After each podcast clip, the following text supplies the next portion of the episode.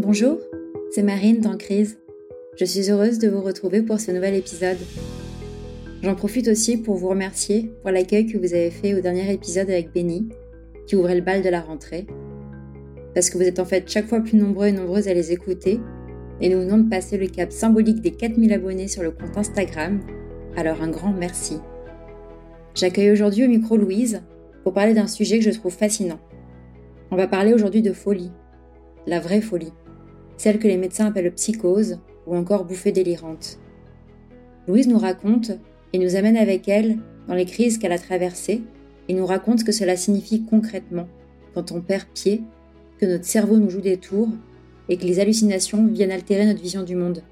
Quand en fait, la notion de jour et de nuit, puis la notion du temps tout court disparaît. On aborde aussi ensemble les traitements médicamenteux qui soulagent mais qui coupent aussi toutes les émotions et ce que ça fait de devenir un robot quand on finit par ne plus rien ressentir. Vous écoutez En crise, le podcast pour aider à remettre du sens quand il n'y en a plus.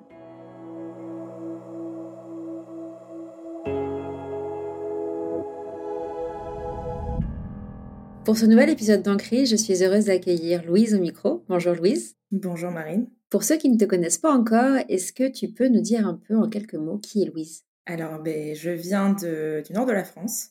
J'ai grandi en ville, à Lille. Donc, euh, ma famille est composée de mes deux parents et de ma sœur. Et du coup, j'ai grandi principalement, euh, bah, on va dire une enfance classique, euh, école, maternelle, tout ça. Et puis, j'ai vraiment une enfance extrêmement heureuse. en tout cas, je m'estime quand même heureuse d'avoir eu ça. des parents qui étaient très bienveillants, très aimants, qui me montraient toujours qu'ils m'aimaient, que j'étais la meilleure. Très encourageant aussi. Très exigeant aussi, mais très encourageant. Et euh, voilà. Et puis, on a toujours été très proches avec ma sœur. Donc, euh, voilà un petit peu pour euh, le début. Trop chouette. C'est une chance parce que tu as parfois des crises qui commencent avec une éducation moins bienveillante et, et où les sentiments ne se disent pas trop. Donc, c'est chouette pour un départ dans la vie d'avoir eu plein d'amour. Tu es venu au micro aujourd'hui témoigner d'une crise que tu as traversée. Je te laisse choisir à partir de quel moment tu souhaites la faire commencer. Bah, je vais parler de cette crise en deux parties, on va dire. Dans un premier temps, en fait, quand j'étais enfant, donc j'ai été diagnostiquée sclérose en plaques. Donc à l'époque, j'avais 7 ans. C'est parti d'une poussée qui n'a pas été tout de suite identifiée comme poussée en fait de cette maladie. Je me suis retrouvée paralysée du côté gauche et donc j'ai commencé à voilà faire bah, tous les rendez-vous médicaux, les hospitalisations, etc. Et en fait, euh, bah, quand j'avais 7 ans, c'était difficile de comprendre ce qui se passait. Euh, mes parents ont essayé de le vulgariser à leur manière en m'expliquant que euh, voilà, c'était défense naturelle qui se rebelle contre toi. tu vois les défenses naturelles comme dans la pub Actimel, bah c'est ça. Et ça a toujours été, enfin en tout cas à ce moment-là, ça a vraiment été comme un peu un jeu. Et du coup, je me rendais pas du tout compte de la gravité de l'annonce et du diagnostic. Moi, quand j'allais à l'hôpital, j'étais euh, en train de vivre ma meilleure vie. Je regardais Disney Channel toute la journée. Euh, les infirmières s'occupaient de moi. On faisait des jeux de société. Euh, il y avait plein de choses qui étaient organisées justement par le personnel. Et donc, bah, à l'époque, je vivais ça de manière plutôt bien, en fait. Enfin, je l'ai bien vécu. Et après, forcément, bah, avec du recul, je me suis rendu compte que, avec tous les examens, avec toute l'errance médicale que j'ai vécue aussi à ce moment-là, bah, ça a été quand même assez dur, mais beaucoup plus tard, en fait. Même, euh, en fait, je me rendais compte que, à l'époque, je me rendais pas compte, mais plus tard, je me suis en tout cas rendu compte que j'étais euh, dans une sorte de d'illusion. En fait, en vrai, j'étais vraiment hyper fatiguée par les examens. Je m'endormais euh, quand je faisais des IRM, des choses comme ça. Et puis, je me souviens un peu après coup de la douleur, de toutes les piqûres, etc., etc. C'est juste que sur le moment, on se rend pas forcément compte parce qu'on n'est pas encore assez formé dans notre tête pour se rendre compte de tout ça. Euh, mais en tout cas, voilà, la première partie de ce diagnostic de cette maladie, euh, ça a été plutôt facile, en tout cas, à vivre à l'époque. Et après, euh, j'ai eu la chance parce que j'ai pas eu beaucoup de poussées par la suite. J'ai eu quatre poussées pendant mon enfance. J'en ai eu une autre pendant mon, adolescence, autour de mes 16 ans. Et je n'ai pas eu de manifestation de la maladie jusqu'à mes 26 ans, donc novembre 2021. Quand tu dis euh, que tu as eu des, poussées, est-ce que tu peux nous, raconter un peu en quoi ça consiste? Et surtout, je ne savais pas qu'on pouvait être euh, avoir la sclérose si tôt. Je pensais que c'était plutôt une maladie qui se développait euh, dans la vingtaine ou la trentaine. Alors, spoiler, finalement, c'était pas la sclérose en plaques, même si c'est la maladie que j'ai finalement est très semblable à la sclérose en plaques, mais malgré tout, ces maladies auto-immunes, euh, en fait, ne sont pas forcément très communes chez les jeunes personnes, enfants ou même euh, adolescents et jeunes adultes. Et on m'a toujours dit, euh, depuis que je suis toute petite et même maintenant, que c'est très rare d'avoir des cas aussi jeunes dans ces maladies-là, qui sont des maladies neurologiques et qui se manifestent par poussée, du coup. Autant la sclérose en plaques que la maladie que j'ai réellement, il y a eu une erreur de diagnostic, J'expliquerai un peu pourquoi après. Mais en tout cas, euh, c'est des poussées sur lesquelles on peut être paralysé. Euh, donc, ça peut être des réactions moteurs. Ça peut être lié aussi au nerf optique. Donc, moi, j'ai aussi eu des, des névrites. J'en ai eu pendant mon enfance, notamment. Et voilà. C'est quoi des névrites, pardon? Les névrites optiques, c'est quand tu perds la vue ou alors tu perds partiellement la vue.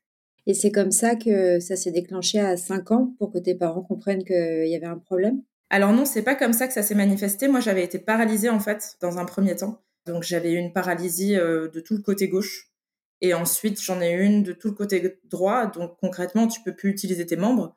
Donc tu es immobilisé, tout simplement, tu peux plus écrire, tu peux plus marcher, etc. Et la névrite est arrivée un tout petit peu après, mais tout ça, ça s'est fait sur un temps très réduit. Hein. Ça a été en, quelques années, euh, ça s'est un petit peu enchaîné en fait. Pour comprendre la première euh, crise à, à 5 ans, en fait, c'est un jour tu te réveilles et tu te rends compte que tes membres répondent plus. C'est ça. En fait, euh, ça peut se manifester de cette manière-là. Moi, c'était aussi des spasmes. Souvent, dans les poussées euh, neurologiques, tu as des spasmes. Donc, c'est tes jambes qui ne peuvent plus s'arrêter de bouger sans que tu puisses les contrôler, par exemple. Et ils ont mis du temps à poser le diagnostic de la sclérose à l'époque? Ils ont mis du temps, effectivement. Mais en fait, euh, par rapport au temps de diagnostic de la vraie maladie, c'était pas si longtemps que ça, finalement. Mais, euh, mais ça a pris, oui, quelques, quelques mois quand même. Et c'était hyper euh, touchant ce que tu racontes, euh, ce regard de l'enfant qui comprend pas forcément et qui, à la limite, voit ça comme quelque chose presque de chouette parce que c'est ça peut être vu d'un point de vue un peu découverte et marrant d'aller à l'hôpital et de regarder Disney. C'est fou de voir comment les, les enfants peuvent traverser ça différemment que quand tu as le regard adulte dessus.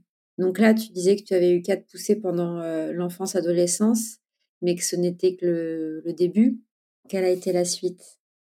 La suite, euh, c'est arrivé du coup en novembre 2021. J'ai commencé à avoir des symptômes donc euh, de paralysie, tout simplement. C'était mon membre euh, gauche inférieur, donc la jambe, qui a été paralysée, mais ça s'est fait sur plusieurs jours. En fait, c'est pas arrivé d'un coup. Et en fait, bizarrement, j'étais tellement plus familière avec ma propre maladie et mon propre corps, en fait, que je l'ai pas réalisé tout de suite. Et j'ai été dans une sorte de période de quelques jours de déni, en fait, où je me rendais pas compte de ce qui se passait. Et en fait, euh, j'ai pris un rendez-vous chez un ostéopathe. Le fait qu'il me déplace, en fait, quelques, qu'il fasse le travail d'ostéopathe dans mon corps, tout simplement, euh, en fait, ça, ça a aggravé la chose sans qu'il le sache, malheureusement. Mais euh, en tout cas, je me suis vraiment retrouvée bah, sans pouvoir marcher. Donc là, j'ai pris un voilà, j'ai demandé à des amis de m'aider. Euh, finalement, je, je, suis allée à l'hôpital euh, seule en boitant euh, très fort. Et en fait, j'ai, je suis arrivée aux urgences et puis on m'a tout de suite pris en charge. À l'époque, j'étais en plus à l'étranger parce que j'étais encore expatriée à Montréal. donc, je voilà, je suis arrivée dans un environnement inconnu des médecins inconnus. Donc c'était assez intense. J'arrive pas trop à le décrire, mais ça s'est très très vite enchaîné. En fait, j'ai pas vraiment eu le temps de me rendre compte. On m'a mis une perfusion et on m'a euh, directement hospitalisée. Donc je suis restée euh, en observation aux urgences pendant quelques jours et ensuite j'ai été en, chambre directement. Et en fait, toute cette première euh, hospitalisation, de, parce que j'avais pas été hospitalisée depuis tellement longtemps, moi j'avais l'impression que je revivais quelque chose de nouveau, comme si en fait mon corps et même mon cerveau avaient oublié tout ce que j'avais pu vivre dans mon enfance parce que j'avais tellement pas eu de signe de cette maladie, à part le traitement que j'avais, qui était un traitement, euh, qui était un traitement de long cours. Mais à part ça, j'avais pas eu de manifestation. Et en fait, ça a été tout d'un coup, très très rapidement, et sans que je comprenne vraiment ce qui m'arrivait. Et en fait, euh, au bout de plusieurs jours, on m'a euh, annoncé que potentiellement, c'était pas forcément la sclérose en plaques c'était une autre maladie. Il faut savoir, ça malheureusement, je ne le savais pas à l'époque. Il y a souvent des diagnostics qui sont erronés sur ma maladie qui s'appelle du coup la NMO, sous forme MOGAD parce que c'est une maladie qui est très peu connue. C'est une maladie qui a été découverte en 2016 donc c'est assez récent. Des formes comme la mienne avec des personnes très jeunes, etc., c'est très très rare. Et du coup, pour toutes ces raisons-là, en fait, euh, les médecins à l'époque qui me suivaient du coup à Montréal pendant cette hospitalisation ont euh, commencé à penser à une autre maladie et donc euh, forcément la NMO sous forme MOGAD, qui est du coup une maladie également neurologique et auto-immune, qui a des réactions un petit peu différentes et qui est vachement aussi reliée au nerf optique et au, à tout ce qui est moteur, donc moelle épinière.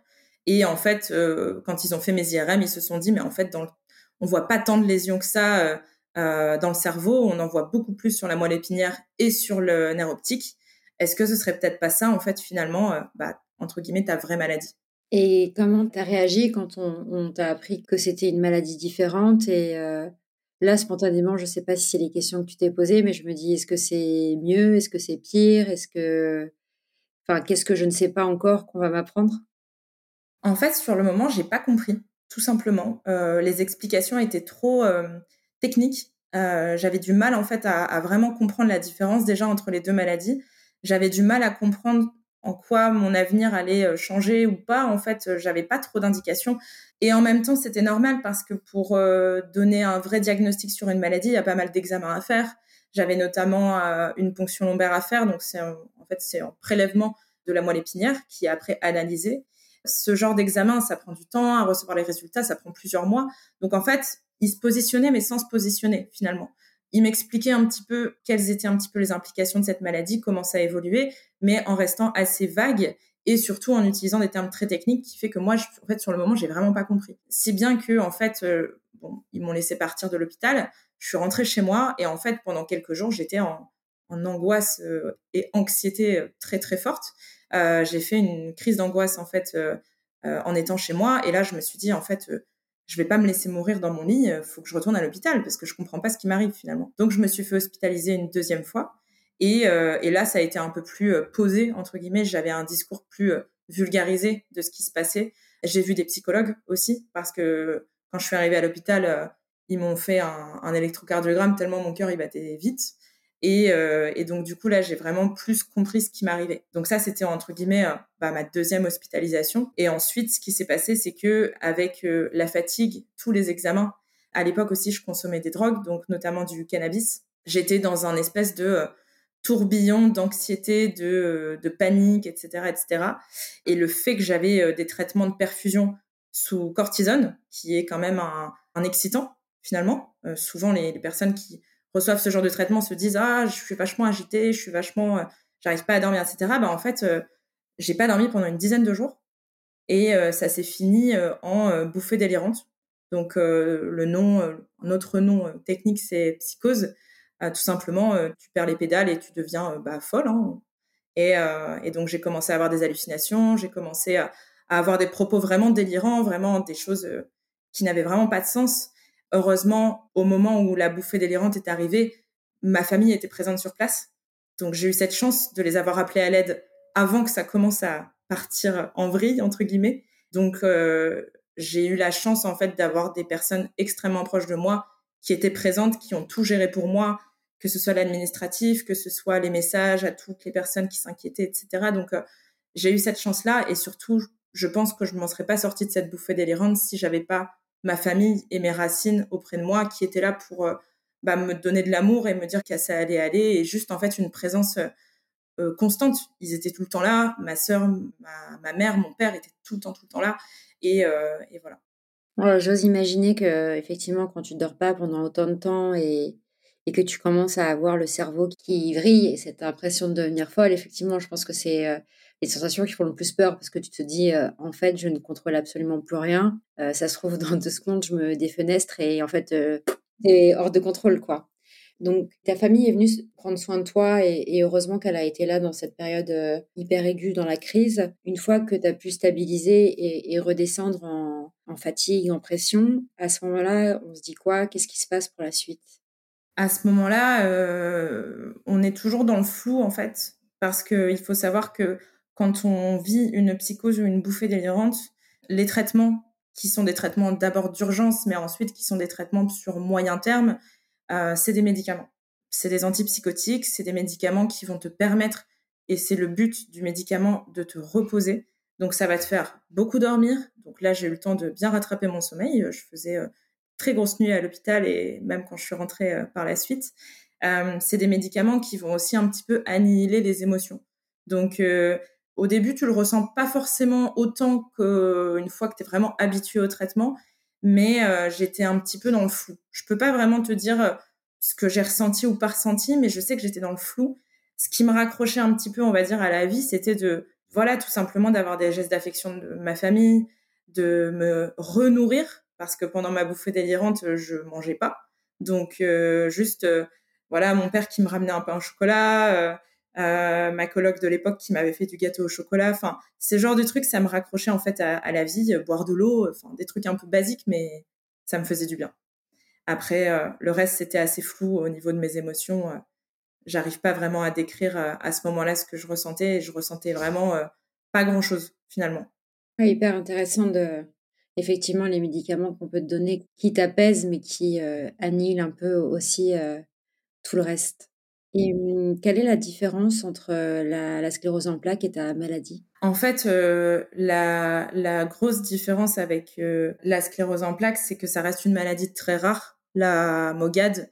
Donc, MOGAD, donc c'est la forme de la maladie que j'ai, qui fait partie des maladies NMO. Donc, je le décris pour les personnes qui ne connaissent pas, c'est la neuromyélite optique. Ça reste une maladie neurologique et auto-immune, de la même manière que la sclérose en plaques.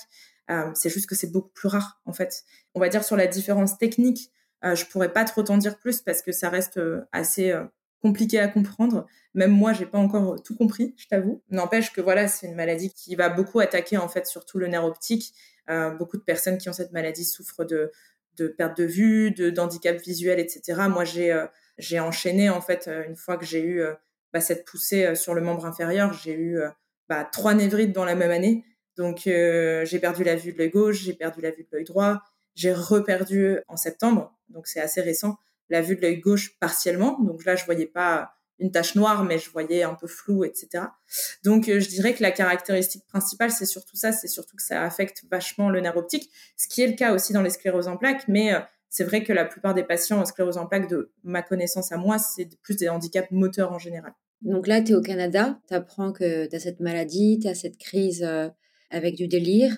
Quelle a été la, suite de ton histoire? La suite, ça a été que je, je suis rentrée en France avec mes parents. J'ai euh, j'ai pas forcément euh, à ce moment-là euh, choisi, mais en fait mes parents m'ont m'ont vraiment recommandé ça sans me forcer la main, mais en tout cas m'ont vraiment expliqué que c'était mieux pour moi. les médecins m'ont dit la même chose, donc j'ai vraiment suivi en fait l'avis de euh, des personnes euh, qui n'étaient pas forcément dans mon cas, mais qui voulaient euh, mon bien, en fait. J'ai fait confiance. Je suis rentrée en France et ensuite, en fait, je ne sais pas comment j'ai trouvé la force, mais j'ai décidé de retourner au Canada. Sauf que manque de chance, entre-temps, bah, j'ai eu la première névrite à l'œil gauche, donc j'ai perdu la vue. Je me suis fait hospitaliser en janvier, donc très peu de temps après mon retour en France. j'ai été hospitalisée pendant quelques, ouais, une dizaine de jours, je pense. Et euh, tout de suite après, j'ai quand même décidé de partir, de repartir au Canada. Donc je ne sais pas comment j'ai fait, ni la force que j'ai pu trouver à ce moment-là, mais je l'ai quand même fait.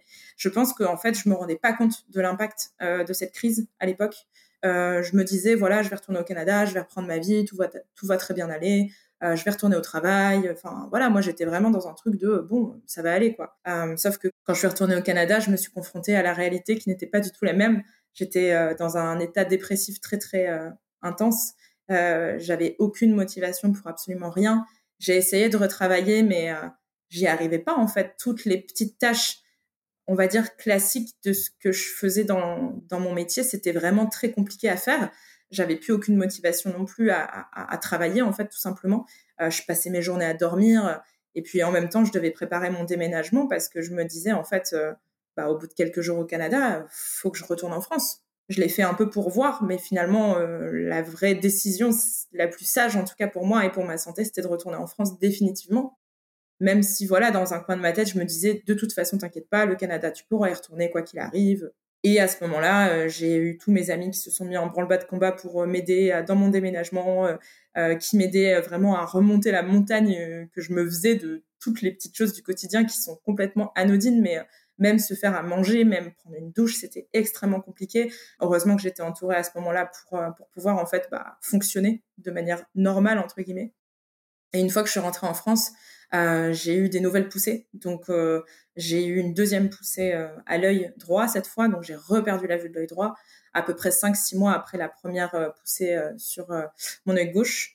Voilà, j'ai quand même suivi tous les traitements comme d'habitude. Enfin, voilà, après l'hôpital, moi, je connais. Hein, je, voilà, je connais tous les traitements, je connais tous les, enfin voilà, toutes les personnes, le personnel, l'environnement, etc. Donc, si tu veux, moi, ça me faisait pas spécialement peur. C'est juste qu'en fait, à l'époque, j'avais, j'étais tellement dans un état de flou et surtout de, de rien ressentir. Je ressentais rien, euh, ni la joie, ni la colère, ni le stress. Je ressentais rien. En fait, j'avais l'impression juste d'être un robot, limite un rein de laboratoire, si tu veux, et juste on me faisait des, des tests et des examens et, et, des, et des traitements. Et en fait, euh, je pense qu'à l'époque, euh, c'était juste mon corps qui était le véhicule et, et, et quelqu'un qui, ouais, qui pilotait, mais c'était pas moi, quoi. C'était j'avais pas l'impression que j'étais vraiment euh, dans ma vie, quoi. Et puis je dormais euh, énormément. Je dormais euh, pendant peut-être 6-7 mois, j'ai dormi 10 heures par nuit, quoi. Je me couchais à 21h, je me réveillais à 9h, 10h tous les jours et en fait, je faisais rien. J'étais vraiment en pause.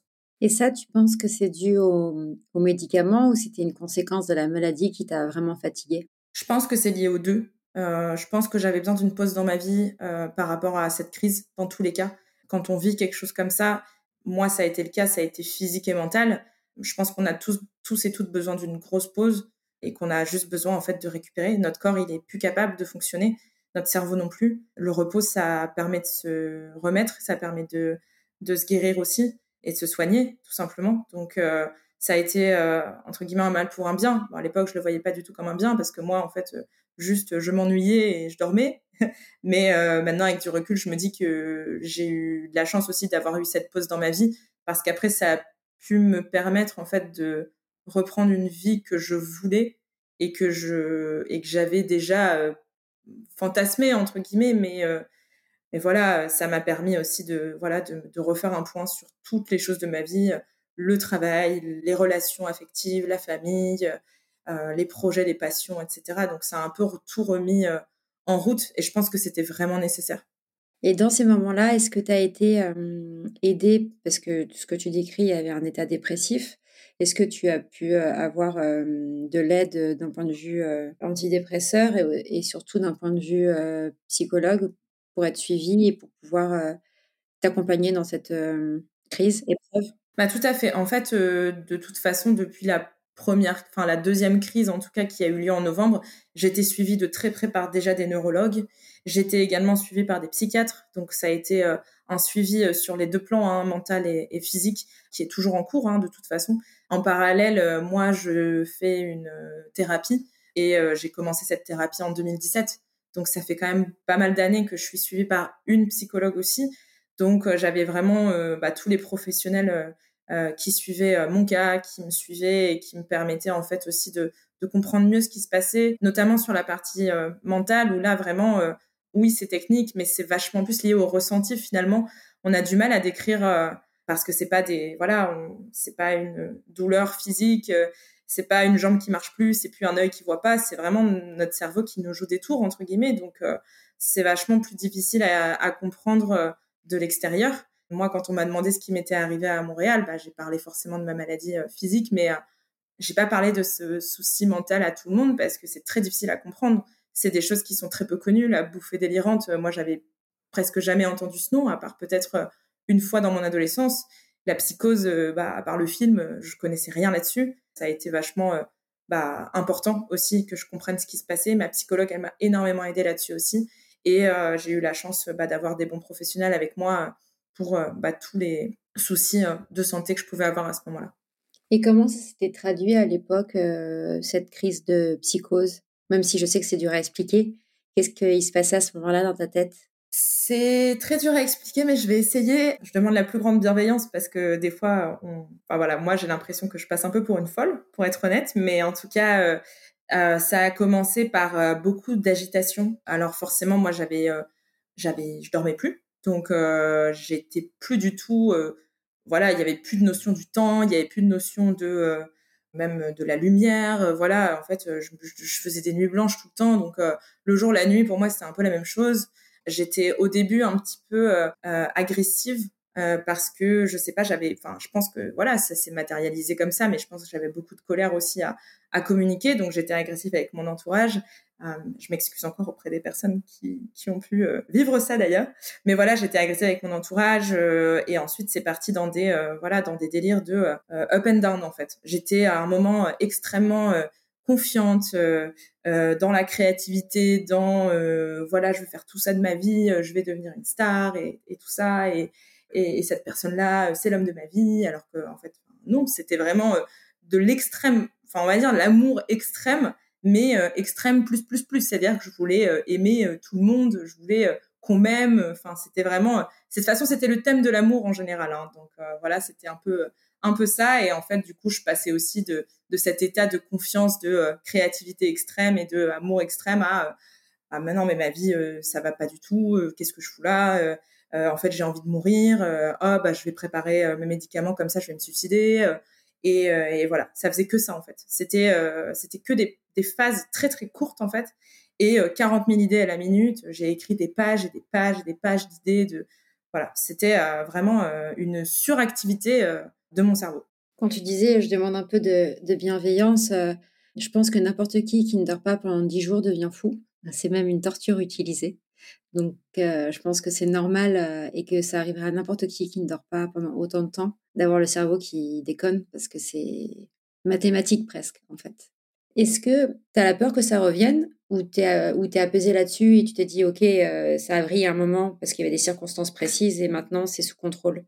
J'ai eu très peur que ça revienne. J'ai aussi eu des recommandations médicales, notamment sur la drogue et sur le fait que je ne pouvais plus toucher à la drogue, peu importe la drogue.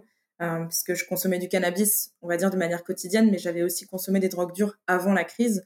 Donc euh, tout ça, les médecins m'ont dit alors là, faut vraiment plus toucher parce que une fois qu'une personne, en tout cas, a fait une bouffée délirante, c'est très fort probable que ça se repasse dans ce contexte de prise de substance.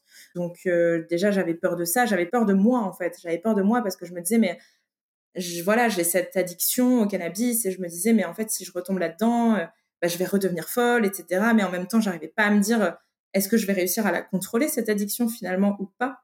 Et puis en fait, tous les moments aussi où je commençais à moins dormir, à refaire des insomnies, etc., bah, j'étais un peu traumatisée. Hein. Je, me disais, mais en fait, euh, qu'est-ce qui va se passer euh, et euh, voilà, et du coup, ça se traduisait en crise de larmes. Ça, c'était bien après, parce que forcément, là, j'avais un peu plus retrouvé mes émotions. Mais en tout cas, voilà, je me souviens d'une fois où j'avais un traitement à l'hôpital, c'était en octobre, je crois, et octobre 2022. Je, parle à une, à une interne et je lui dis, mais là, je dors plus depuis trois quatre jours, euh, j'ai peur que ça revienne. Enfin, j'étais vraiment en panique. Je pleurais, je pleurais, je pleurais, je pleurais. Je me disais mais je veux pas que ça revienne, je veux pas que ça revienne, je veux pas que ça revienne. Bah finalement voilà, les, la psychiatre euh, à l'époque qui me suivait m'a dit écoute, euh, pour le moment vu que tu es en train de retrouver tes ressentis et tes émotions, on va te prescrire des anxiolytiques pour qu'au moins ça te fasse entre guillemets un peu redormir entre guillemets et puis surtout que ça te calme ton anxiété, tes états de panique, etc. Et elle m'avait bien dit, t'inquiète pas, on va faire ça temporairement et après tu pourras dormir sans substance, euh, ni drogue, ni médicaments, euh, rien du tout, etc. Ça va aller, etc. Donc je lui ai fait confiance aussi. Les médicaments qu'on t'avait prescrits pour la psychose, tu les as eu longtemps ou tu les as arrêtés pour en prendre d'autres? Comment ça s'est passé au niveau du traitement médicamenteux? Les médicaments pour la psychose, donc les antipsychotiques, je les ai pris de décembre, donc le, moment où j'ai fait ma bouffée délirante, euh, jusqu'à septembre. Donc je les ai pris presque un an en fait. Et après, des antidépresseurs ont pris le relais ou non?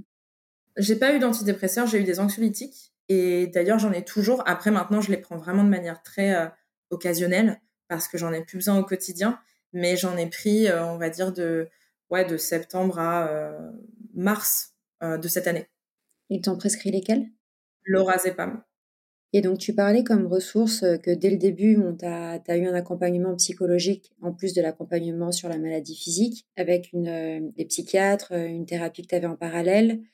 Est-ce qu'il y a eu d'autres ressources qui ont pu t'aider, comme peut-être par exemple des groupes de parole ou de rencontrer des personnes qui vivaient les mêmes choses que toi? Il y a eu l'association NMO France. Donc en fait, moi je faisais des recherches et je regardais en fait des groupes sur Facebook pour pouvoir discuter de tout ça avec des personnes.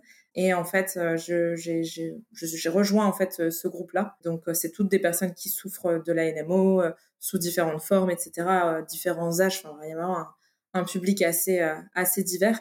Le groupe s'appelle La Tribu des Rares et j'en profite aussi bah, pour, pour remercier en fait bah, notamment Swad qui est directrice de l'association et qui a créé en fait tous ces canaux de communication qui permettent aux, aux patients de vraiment échanger au quotidien avec des personnes qui vivent la même situation. Ça m'a énormément aidé parce que ça m'a permis en fait déjà de comprendre toutes les réalités de chacun et chacune. Moi, j'avais l'impression pendant toute la période où je ressentais plus rien, où j'étais vraiment dans le creux, je me disais mais en fait je suis seule au monde quoi. Malgré le soutien des, des de la famille, des amis, enfin en fait, tu as tellement l'impression que tu vas pas t'en sortir et que tu es seule dans ta galère parce que en fait, personne peut vraiment comprendre ce que tu ressens à part les gens qui souffrent des mêmes troubles, entre guillemets, que ce soit la maladie neurologique et les troubles mentaux euh, en parallèle. Donc moi, j'ai eu beaucoup de mal, en fait, à... Bah, j'ai mis du temps, en tout cas, à comprendre que je n'étais pas seule. J'avais d'autres personnes qui pouvaient souffrir de tout ça. Donc, euh, donc ça m'a vachement, euh, ça m'a vachement aidé. J'ai fait un peu de sophrologie. donc ça, ça m'a pas mal aidé aussi, surtout sur la partie anxiété, où bah, j'ai appris, en fait, à faire des exercices de respiration, de la visualisation, des choses comme ça. Et donc, euh, ça m'a permis de me calmer, notamment quand j'ai repris le travail, du coup, euh, l'année dernière en septembre, où j'avais vachement d'appréhension parce que bah, tu arrives dans une entreprise, tout est nouveau, toi, tu es une personne en situation de handicap, tu as peur du regard des autres. Moi, j'ai un handicap invisible en plus, donc euh, les gens ne s'attendent pas non plus à ce que tu vives ce que tu vis. En fait, ils le savent pas. si tu n'en parles pas, personne n'est au courant. donc, moi, ça a été vraiment un gros challenge pour moi aussi. Et c'est sûr qu'au début, bah, j'avais aussi euh, beaucoup de stress, d'anxiété, de euh, voilà, et puis retourner dans un environnement de travail, on va dire euh, cadré, etc. Après avoir passé quasiment un an dans son lit, bah c'est pas évident non plus. Donc voilà, la sophrologie aussi, ça m'a pas mal, pas mal aidé. Donc, tu évoquais les professionnels de santé ou encore les groupes de parole comme aide et comme ressources dans ces moments-là. Est-ce qu'il y a eu d'autres choses qui ont pu t'aider? Oui, la musique. Ça a été une grosse thérapie et ça l'est toujours d'ailleurs. Euh, je me suis euh, lancée euh, en tant que DJ avant ma crise. J'avais déjà un petit peu les bases de, de, tout ça et, j'avais déjà cette passion qui me dévorait déjà à l'époque. Le fait d'être coupée dans mon élan, ça a été extrêmement dur pour moi. Surtout qu'au moment où j'ai eu ma crise, bah, j'avais organisé un festival auquel je n'ai pas pu participer parce que j'étais à l'hôpital. Et donc, moi, la musique, ça a toujours été quelque chose euh, qui m'a euh, juste porté en fait et qui m'a permise en tout cas de, remonter la pente tout simplement. Alors il n'y a pas eu que ça, mais ça a beaucoup joué. Et encore maintenant, euh, quand je quand je, mixe, quand je vois le public, quand je vois les réactions, quand juste quand je ressens en fait les, les émotions qu'il y a dans la salle, dans les bars, etc. Moi, ça me comble d'amour. J'ai ce besoin d'amour tellement fort que ça a aussi été ça pendant cette crise. Et après, c'était de se dire, mais tout cet amour dont j'ai besoin, comment je vais faire pour le trouver en fait? Et comment je vais faire pour le donner? Parce que c'est vraiment dans les deux sens. Moi, j'ai envie de donner de l'amour à toute la terre, mais j'ai aussi envie que toute la terre me donne de l'amour. Donc ça a été mon moyen en fait de combler en fait ce, cette espèce de manque quelque part, de créer, de, de faire danser les gens, de faire passer euh, des bons moments euh, à toutes les personnes qui viennent me voir, etc. Et, même pendant ma bouffée délirante, j'ai créé un, un, mix. Alors euh, moi, je le trouve absolument incroyable mais en même temps, j'étais dans une phase de créativité qui était plus, plus, plus, plus.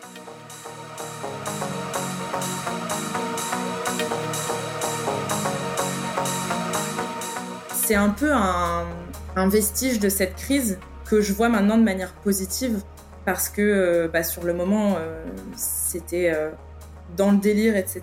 Mais en tout cas, maintenant que je l'écoute, je me dis, mais en fait, ce que j'ai fait à ce moment-là, c'est moi en musique. C'est juste moi une traduction de tout ce qui se passait dans ma tête à ce moment-là, de comment je vois euh, la vie, etc. Et donc ça, pour moi, c'est la création et, la musique et les projets associés, les rencontres associées, etc. Bah, c'est euh, ouais, ce qui me fait me sentir vivante et, ce qui me permet de, ouais, de faire ma thérapie en quelque sorte. Ok, donc la, la musique comme, euh, comme thérapie, en tout cas, se raccrocher à une passion, quelque chose qui nous tient vraiment à cœur pour trouver une raison supplémentaire de, de tenir bon.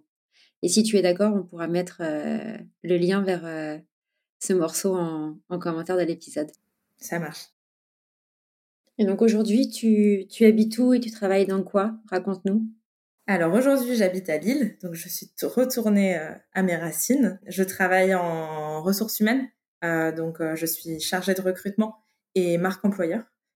Je recrute pas mal de types de, de, personnes un peu partout dans le monde et je m'occupe aussi de tout ce qui est projet RH pour l'attraction des talents. Ça peut être de la communication, ça peut être du marketing, de l'événementiel, développement des partenariats, et, etc.